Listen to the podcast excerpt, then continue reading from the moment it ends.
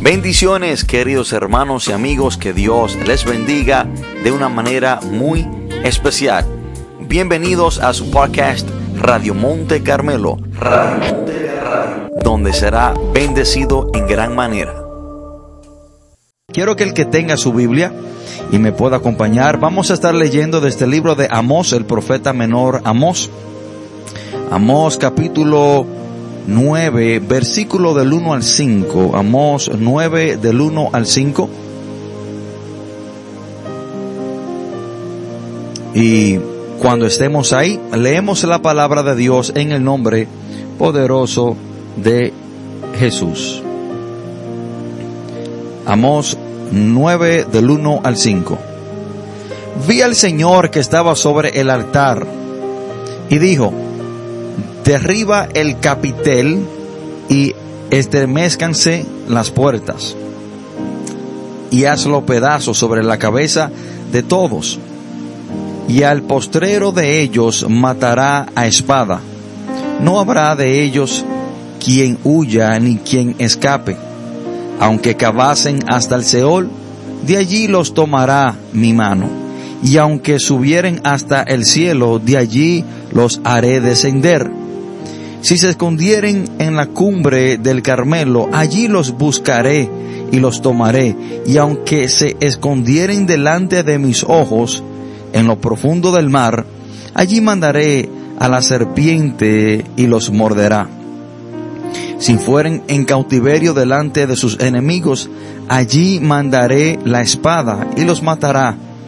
Y pondré sobre ellos mis ojos para mal y no para bien el Señor Jehová de los ejércitos es el que toca la tierra y se derretirá. Y llorarán todos los que en ella moran y crecerá toda como un río y mermerá luego como el río de Egipto. Oremos. Padre, en el nombre poderoso de Jesús te adoramos Dios, te bendecimos, te exaltamos, te glorificamos. Padre, a usted sea toda la gloria, toda la honra, todo honor, todo poder, toda pleitesía, toda gloria es suya, Señor. Padre, en el nombre de Jesús te damos gracias por este momento, por este espacio, por esta oportunidad que usted nos da de compartir su palabra. Y también te doy la gracias, Señor, por cada oyente, por cada amigo, cada hermano que ha sacado de su valioso tiempo para escuchar su palabra. Te pido, Padre, que usted le hable de una manera especial. Señor, que usted me dé sabiduría, que usted me dé entendimiento, que me use. Padre, yo entiendo, reconozco mis incapacidades. Reconozco, Señor, que soy un hombre débil. Reconozco, Señor, que fuera de usted nada bueno puedo hacer. Por lo tanto, te pido, Señor, que me use y que todo lo que yo haga sea para su gloria y su honra. Padre, todo esto te lo pedimos en el nombre poderoso de Jesús. Amén y amén. Hermanos, hoy quiero compartir este mensaje bajo el título Puedes correr, pero no puedes esconderte. Puedes correr, pero no puedes esconderte. Y esta es una gran verdad cuando hablamos de la consecuencia del pecado. Debemos de entender que el pecado trae consecuencia. Y todas las consecuencias que el pecado trae son negativas. Hermanos, a la consecuencia del pecado le podemos correr, pero no, no le podemos esconder. Y esto es precisamente lo que Dios le está diciendo al pueblo de Israel en Amós capítulo 9, versículo 1 al 5. Y esta frase quizás es muy conocida por muchos de nosotros, la hemos escuchado en película, en la televisión y quizás la hemos usado alguna vez en nuestra vida. Y esta frase se hizo famosa eh, y se vino a dar conocida y se dice que la primera vez que se usó fue usada por Joe Louis en el 1940, un boxeador muy famoso quien la citó en víspera de su pelea con Billy Kahn. Y esto fue lo que Joe Lewis le dijo a Billy Kahn cuando estuvieran en el ring, que en el ring él le podía correr, pero no se lo podía esconder. Y de ahí es que proviene esta frase. Pero debemos entender, hermano, que esta frase también debemos y podemos aplicarla a lo que es la consecuencia del pecado. Le podemos correr a la, a la consecuencia del pecado. Le podemos correr, pero no, no le podemos esconder. Hermanos,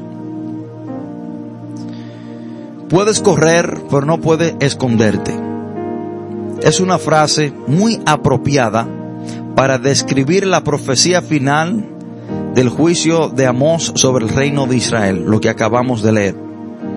Hermano, Israel desperdició cada oportunidad que Dios les dio para arrepentirse de sus pecados y regresar a Dios. Hermano, ellos desaprovecharon ellos cuando Dios le hablaba una y otra vez para que se arrepintieran, se apartaran de sus pecados, no aprovecharon, sino que le daban la espalda a Dios. Así hermano que Dios en este en la historia que acabamos de leer, Dios está a punto de revelar su poder sobre Israel y en cierta manera le estaba diciendo a Israel que ellos no podían escapar del juicio de Dios. No podían escaparle a la consecuencia de su constante rebeldía. No podían escaparse de la práctica del pecado que habían llevado a cabo por tanto tiempo a un Dios amonestándole y diciéndole que tenían que apartarse de él. De hecho, Israel pudo, pudo correr, pero no se le pudo esconder al juicio de Dios. No se le pudo esconder a las consecuencias que el pecado había de traer sobre ellos. Y durante la sección intermedia de estos versículos, de esta profecía, Dios describe su omnipresencia y su omnipotencia. Dios se retrata, perdón, se retrata a sí mismo con ojos y manos humanas para resaltar sus atributos de estar presente en toda parte al mismo tiempo y tener todo el poder sobre la creación. Y esto es lo que Dios le está diciendo al pueblo, al pueblo de Israel, que Él es omnipresente, que Él es omnipotente, que no hay nada que ellos puedan hacer para esconderse de Dios para escondérsele a la consecuencia de su constante rebeldía. En los versículos 2 y 3, Dios se refiere al hecho de que los humanos pueden correr pero no pueden esconderse de su largo alcance. Dios le deja saber que Dios donde quiera que ellos vayan lo iba a alcanzar. Que donde quiera que ellos se quisieran esconder, ahí Dios lo iba a encontrar y iban a tener que sufrir la consecuencia de su pecado. Dios le estaba diciendo en los versículos 2 y 3 que podrán cavar hasta las profundidades y llegar hasta el Seol, hasta el lugar de los muertos. O podían subir hasta los cielos y podían intentar esconderse en cuevas y en la cima del monte Carmelo o en lo más profundo del mar, pero ahí Dios lo iba a alcanzar. Hermanos y amigos, quiero que usted me preste atención en este momento. Dios, hermano, tiene tres atributos que ningún otro ser lo tiene. Dios es omnipotente, todopoderoso, omnisciente, que todo lo sabe y omnipresente. No hay lugar donde Dios no esté. No hay lugar que nosotros podamos ir para escondernos de Dios. Dios aquí le registra y le dice que si ellos van hasta lo más profundo y cavan y, hacen un hoyo para para esconderse hasta la profundidad que lleguen al lugar del Seol de los muertos, ahí Dios lo alcanzará. Y Dios le está diciendo que si suben al cielo, ahí también Dios lo alcanzará. Y Dios le está, le está diciendo que si se esconden en cuevas, ahí también Dios lo alcanzará. O que si suben, perdón, si suben a la cima del monte Carmelo, ahí también Dios lo alcanzará. O en lo más profundo del mar, dice la palabra, que Dios mandará a la serpiente para que le mordiera. Entonces Dios está diciendo que no hay lugar, no hay cosa que usted pueda hacer para esconderse del juicio de Dios. No hay nada que usted pueda hacer, no hay lugar en el cual usted pueda estar para esconderse a la consecuencia del pecado. Hermanos, Dios no está limitado a espacios geográficos o a características geológicas. Usted y yo debemos de entender eso. Dios no tiene límite. Dios está presente en todas las partes. No importa cuánto lo intente, los humanos no pueden correr ni escondérsele al alcance de la mano de Dios. Hermano, usted tiene que entender, usted tiene que estar consciente de esta gran verdad. Que usted quizás le podrá correr a la consecuencia del pecado, usted quizás podrá evadirla en cierta parte o hasta cierto extremo, pero esté seguro, esté seguro que no se le puede esconder. Esté seguro que el día que usted peque y usted no se arrepiente de ese pecado y lo sigue llevando a cabo y no se aparta de él, usted tiene que estar seguro que la consecuencia de ese pecado usted le va a alcanzar. Y aún así, escuchen esto hermano, aún así, si usted peca, se arrepiente de su pecado, se aparta de él, aún así es muy posible que aún traiga consecuencias a su vida. Escuchen esto, hermano, y esto es muy importante. No soy de, los predicadores que a usted le dice que si usted peca, se arrepiente, Dios eh, le pasa todo por alto y lo perdona. Sí. Quiero, quiero que usted aprenda algo. El perdón de Dios no anula la consecuencia de su pecado. Y esto usted pudiera escribirlo por ahí. El hecho de que Dios te perdona por tus pecados o lo que tú hayas hecho, no anula la consecuencia que ese pecado trae a tu vida. Usted peca, se arrepiente, Dios te perdona. Eso es indudable. Dios te perdona, borra tu pecado, pero, hay un pero, y este pero usted tiene que prestarle mucha atención. El perdón de Dios no anula las consecuencias que el pecado trae a su vida. Y usted podrá correrle a las consecuencias, pero algún día le van a encontrar. Usted, hermano, le puede correr, pero no se le puede esconder a las consecuencias del pecado.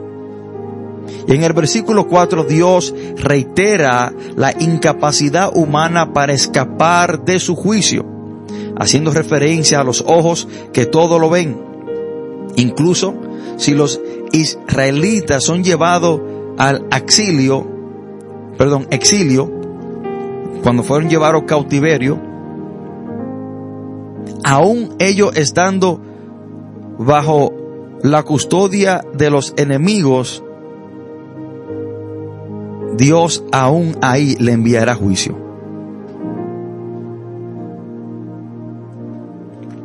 Hermanos y amigos, el pecado nos alcanzará. Yo quiero que usted analice esto antes de usted pecar. Que usted analice y se prepare y usted mismo se diga, este pecado que yo voy a llevar a cabo trae consecuencia a mi vida. Y aunque Dios me perdone, Dios te perdona, si usted se arrepiente, hermano, eso es indudable. Dios le perdona, pero el perdón de Dios no anula las consecuencias que el pecado que usted llevó a cabo trae consigo. El pecado nos alcanzará. Podemos correrle a la consecuencia del pecado, pero no, no le podemos esconder. Miren lo que dice Deuteronomio capítulo 32 versículo 23.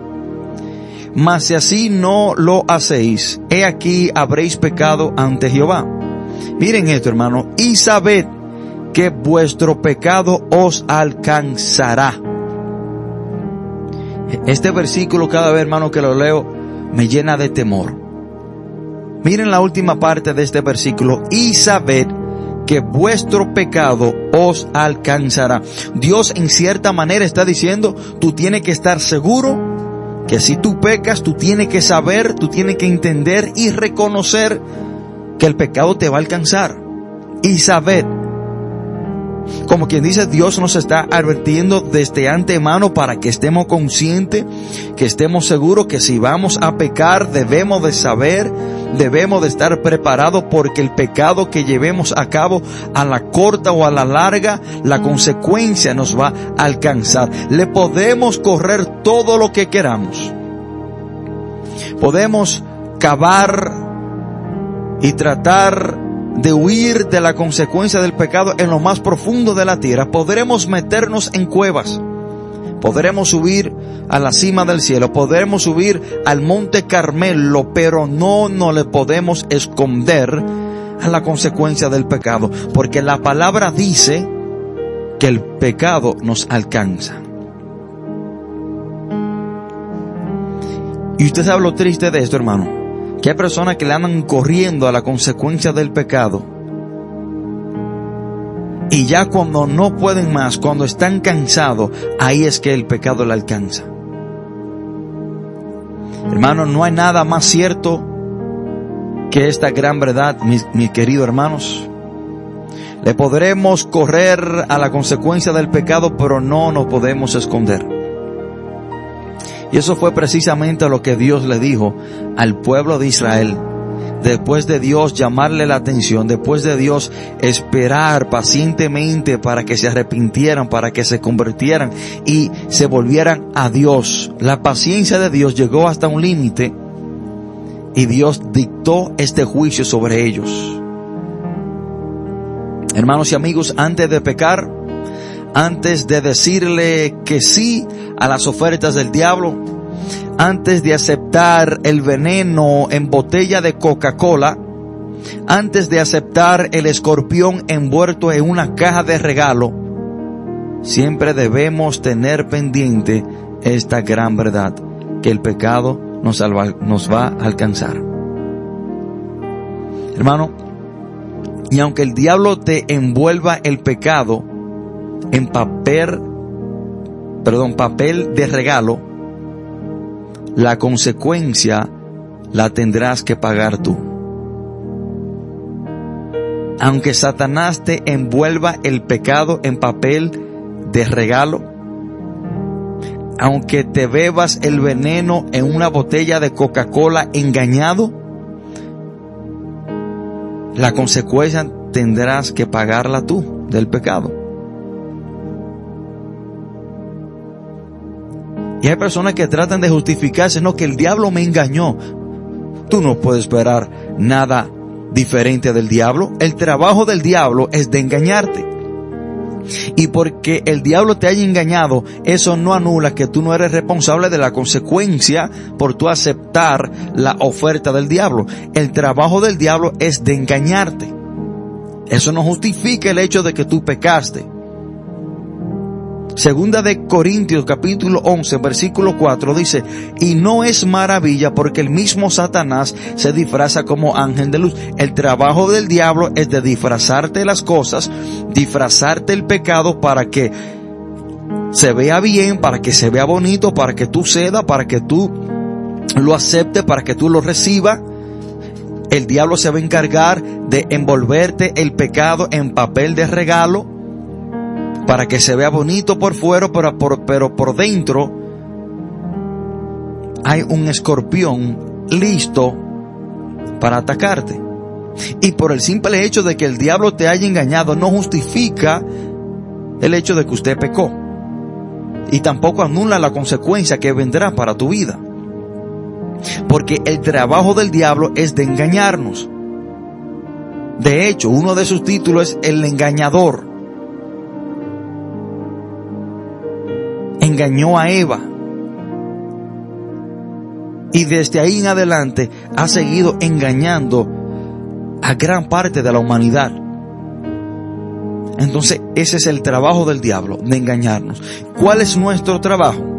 Bueno, Primera de Pedro 5.8 dice, ser sobrios y velar, porque vuestro adversario, el diablo, como león rugiente, anda alrededor buscando a quien devorar. Nuestro trabajo es de estar sobrio y velar, de estar atento, de estar fortalecido en el espíritu para percibir cualquier maquinación maléfica del diablo. El trabajo del diablo es de engañarnos y nuestro trabajo es de cuidarnos de él. Es de velar, estar atento. Sed sobrios y velad. ¿Y cómo velamos? Bueno, velamos en oración. Velamos a través de la lectura de la palabra de Dios. Velamos, hermanos, siendo obedientes y llevando a cabo nuestras responsabilidades para con Dios tratamos de mantenernos en base siempre, donde el capitán nos vea. Porque el diablo anda buscando ese momento en el cual usted esté fuera de base para atacarlo. Ese momento en el cual usted tiene dos o tres semanas que no va a la iglesia. Ese momento en el cual usted tiene dos o tres semanas que no ora ni que lee la palabra, donde no está velando, está fuera de base su hombre espiritual está débil, está la carne está más fuerte que el hombre espiritual, por lo tanto, los deseos pecaminosos serán más fuertes, ya el hombre interior no puede decirle que no a la carne porque la carne ha adquirido más poder sobre el hombre espiritual y ahí viene la seducción y cedemos al pecado porque no hemos estado velando. Y debemos de saber, queridos hermanos, que no importa qué tiempo pase para que la consecuencia del pecado te alcance, podrán pasar cinco años, podrán pasar diez años, podrán pasar veinte años, pero de que te va a alcanzar, te va a alcanzar. Porque le podremos correr a la consecuencia del pecado, pero no nos podremos esconder de ella.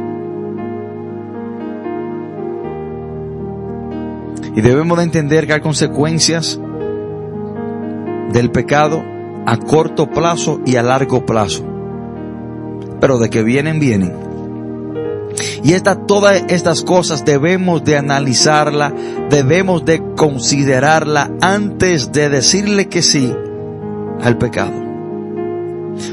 Todas estas cosas tienen que pasar por nuestra mente, por nuestros corazones.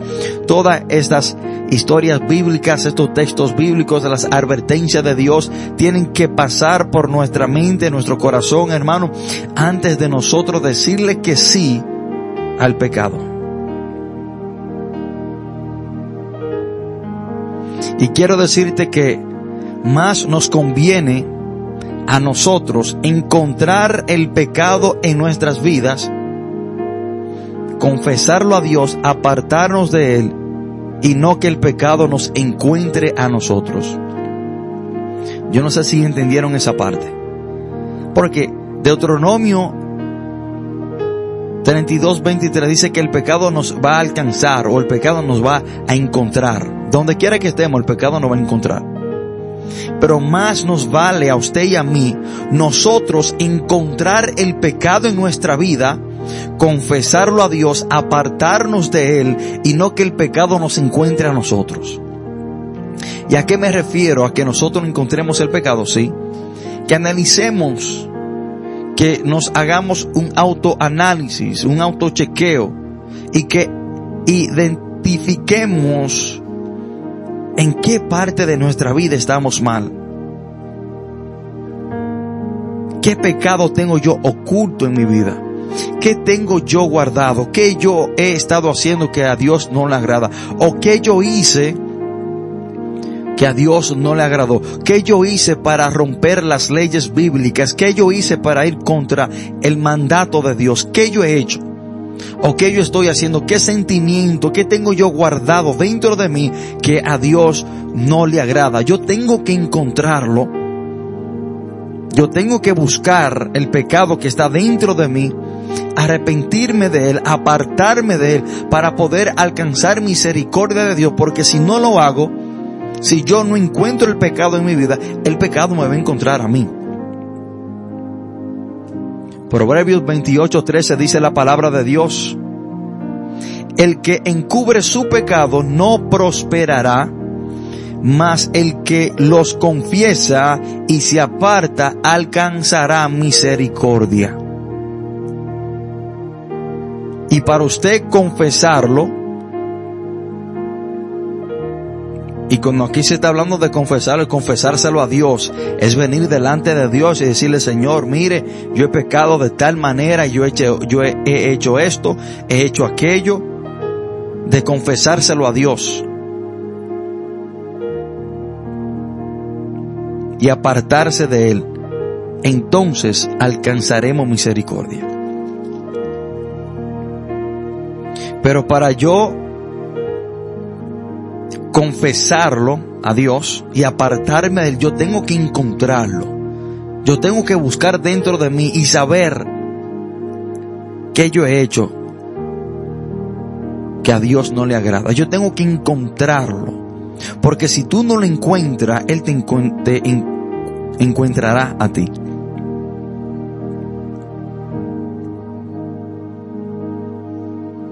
A través de toda la Biblia, hermano, Dios nos viene advirtiendo de las graves consecuencias del pecado. Y Dios nos viene diciendo, hermano, que todo lo que el hombre siembra, eso cosechará. Que si usted siembra para mal, si usted peca, usted va a cosechar para mal. Y el pecado tiene su cosecha y la cosecha del pecado, hermano, es agria, es dolorosa, es lamentable, es duradera.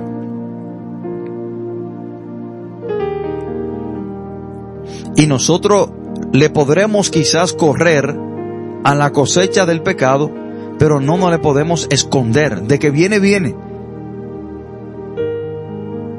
De que viene, viene. Hermano, ¿y quién se le esconde a Dios? Gálatas 6.7 dice la palabra, no os engañéis, Dios no puede ser burlado, pues todo lo que el hombre sembrare, eso también segará. Ahora, si el pecado no trae consecuencia, en cierta manera, eso quiere decir que Dios puede ser burlado. Dice la palabra que Dios no puede ser burlado. Todo lo que el hombre siembra, eso cosecha. Usted tiene que entender que toda acción trae una reacción, ya sea positiva o negativa. Y si una persona peca y se sale con la de él, y si el pecado de esa persona no trae consecuencia, significa que Dios fue burlado. Y eso es imposible de que pase. Hermanos, y otra cosa que debemos de analizar y entender es que nos le podemos disfrazar a la consecuencia del pecado, pero no, no le podremos esconder. Hay una historia que muchos teólogos, muchos comentaristas del Antiguo Testamento le llaman una de las historias más extrañas en la Biblia y es la historia de Josías. Josías, aquel gran reformador, el nieto de Manasés, el rey más malvado, el hombre que encontró la ley de Moisés, la Biblia, el Torah, abandonado en el templo mientras lo reconstruían y por haber leído y entendido la palabra de Dios, dice la palabra que él comenzó a reformar el pueblo y todo lo malo lo echó afuera y restauró los ministerios, limpió el templo de toda idolatría, todo eh, ídolo, estatua y bueno, causó una reforma. Pero hay una historia muy impactante en la vida de Josías que está ubicada en segunda de, de Crónicas capítulo 35 versículo 20 al 24. Quiero que vayamos a segunda de Crónicas 35. Dice la palabra de Dios. Después de todas estas cosas, luego de haber reparado Josías la casa de Jehová, Necao, rey de Egipto, subió para hacer guerra en Carquemis, junto al Éufrates, y salió Josías contra él. Y Necao le vio, perdón, Necao le envió mensajeros diciendo, ¿qué tengo yo contigo, rey de Judá? Yo no vengo contra ti hoy, sino contra la casa que me hace guerra. Y Dios me ha dicho que me apresure. Deja de oponerte a Dios, quien está conmigo, no sea que Él te destruya. Mas Josías no se retiró, sino que se disfrazó para darle batalla y no atendiendo a las palabras de Necao que eran de boca de Dios y vino a darle batalla en el campo Megido y los flecheros tiraron contra el rey Josías. Entonces dijo el rey a sus siervos, quitarme de aquí porque estoy gravemente herido. Entonces sus siervos lo sacaron de aquel carro y lo pusieron en un segundo carro que tenía y lo llevaron a Jerusalén donde murió y lo sepultaron en los sepulcros de sus padres. Y todo Judá y Jerusalén hicieron duelo por Josías. Una historia, hermano, muy impactante, una historia que hay muchas cosas que podemos analizar y aprender de ella. El rey de Egipto, Necao, venía a pelear Y para él llegar al campo de batalla tenía que pasar por Judá. Y Josías sale a pelear contra el rey Necao, pero él le dice a Josías que la guerra no era contra él. Y él le manda a decir a Josías que deje de oponerse a Dios, quien está con él. Ahora, Josías sabiendo que este era un rey impío, un rey malvado, mundano, egipcio, no le prestó atención a lo que este hombre dijo. Este hombre dijo que él venía de parte de Dios y que si él se oponía a él, se estaría oponiendo a Dios. Pero también le dice una advertencia y le dice que deje de oponerse a Dios, no sea que Dios le destruya.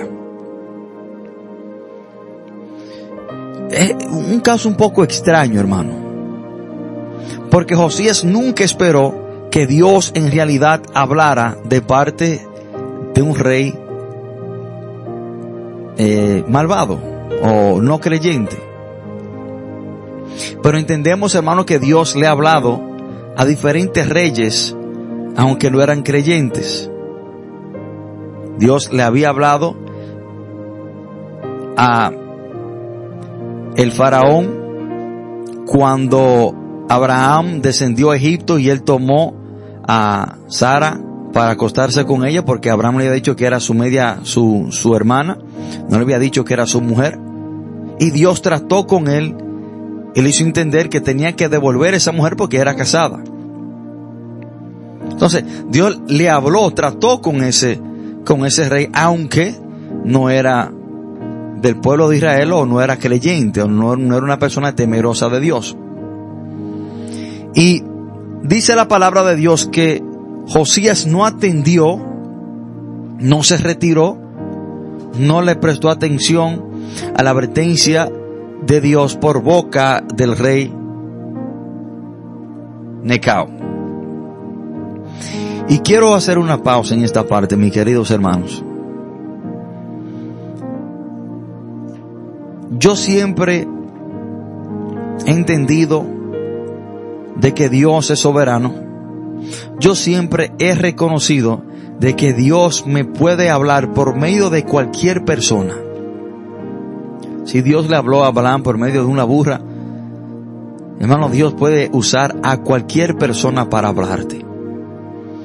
Yo soy tipo de persona que cuando una persona me dice algo, me da un consejo, a mí no me importa qué estilo de vida tenga esa persona o qué tan mal esté esa persona, yo aún le presto oído. No rechazo, no menosprecio inmediatamente el consejo que me pueda venir de cualquier persona. Bueno, porque yo no sé por medio de quién Dios me puede hablar. Nunca sea pronto en usted rechazar, anular el consejo o la advertencia que una persona a usted le pueda, le pueda dar, aunque no sea creyente. De ahí que el apóstol Pablo dice que escuchemos todos, retengamos lo bueno y rechacemos lo malo. Josías no le prestó atención a lo que este hombre le dijo por ser un rey impío. Y dice la palabra que él no se retiró de la batalla, sino que fue al campo de batalla. Pero miren lo que dice la Biblia. La Biblia dice que se disfrazó. Se disfrazó, pero no se le pudo esconder a su desobediencia. Este hombre pecó.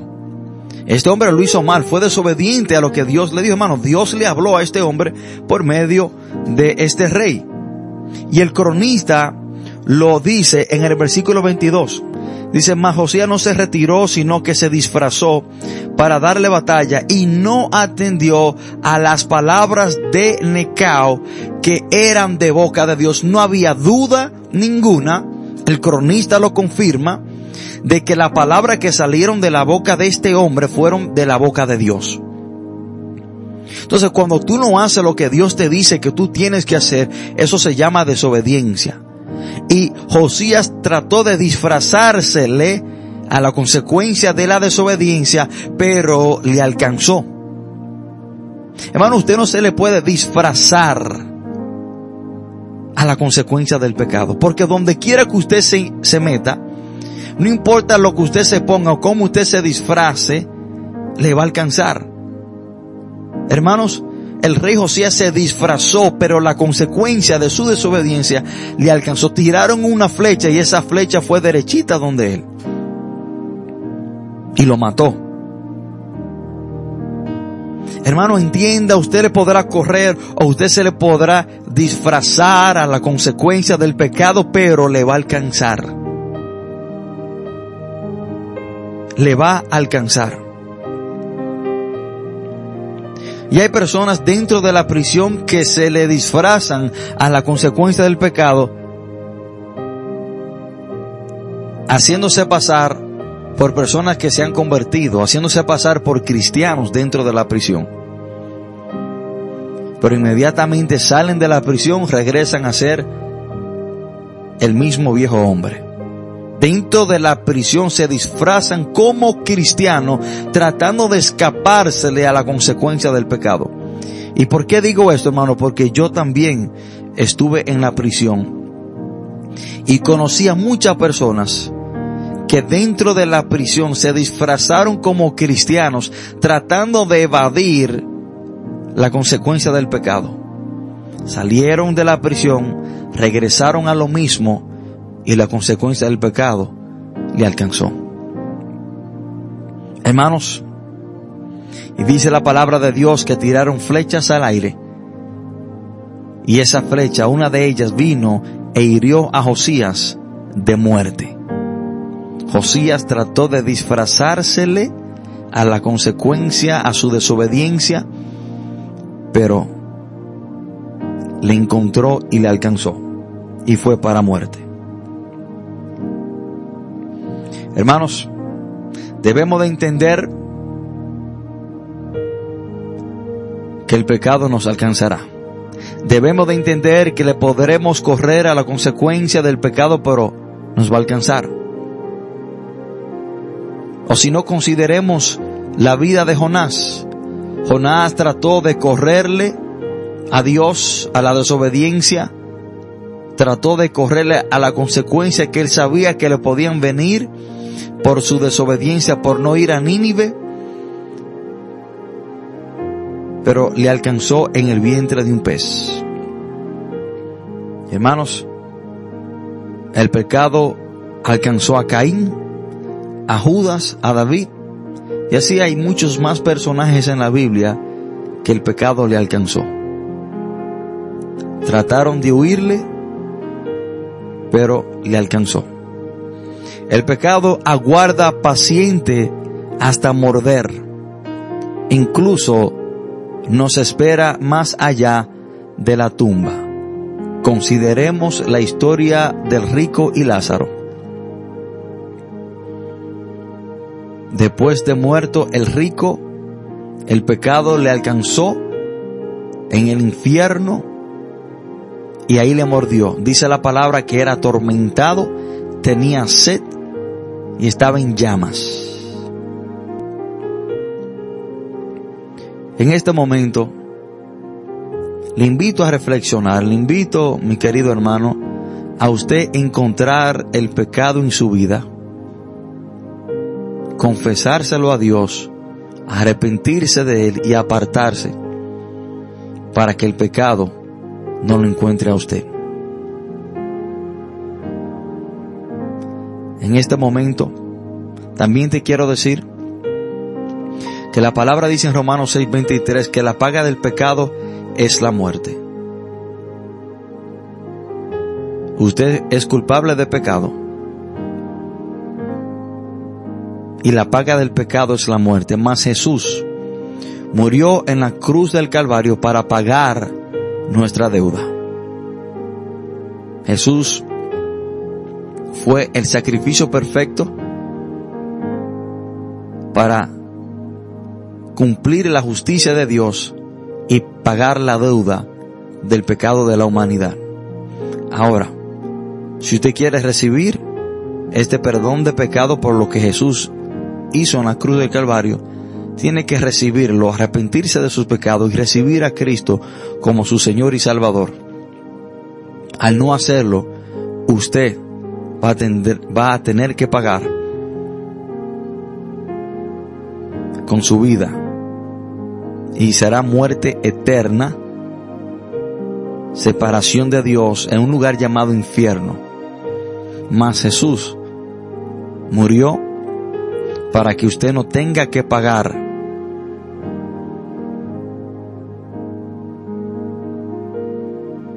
la condena del pecado. En estos momentos, si hay una persona que no ha sido perdonada de sus pecados, que no se ha arrepentido, no ha recibido a Cristo como su único y suficiente Salvador, le invito a que reciba el perdón de sus pecados. También te invito a que encuentre el pecado en su vida para que el pecado no tenga que encontrarlo a usted. Y lo confiese a Dios y se aparte de él para que usted pueda alcanzar la misericordia de Dios.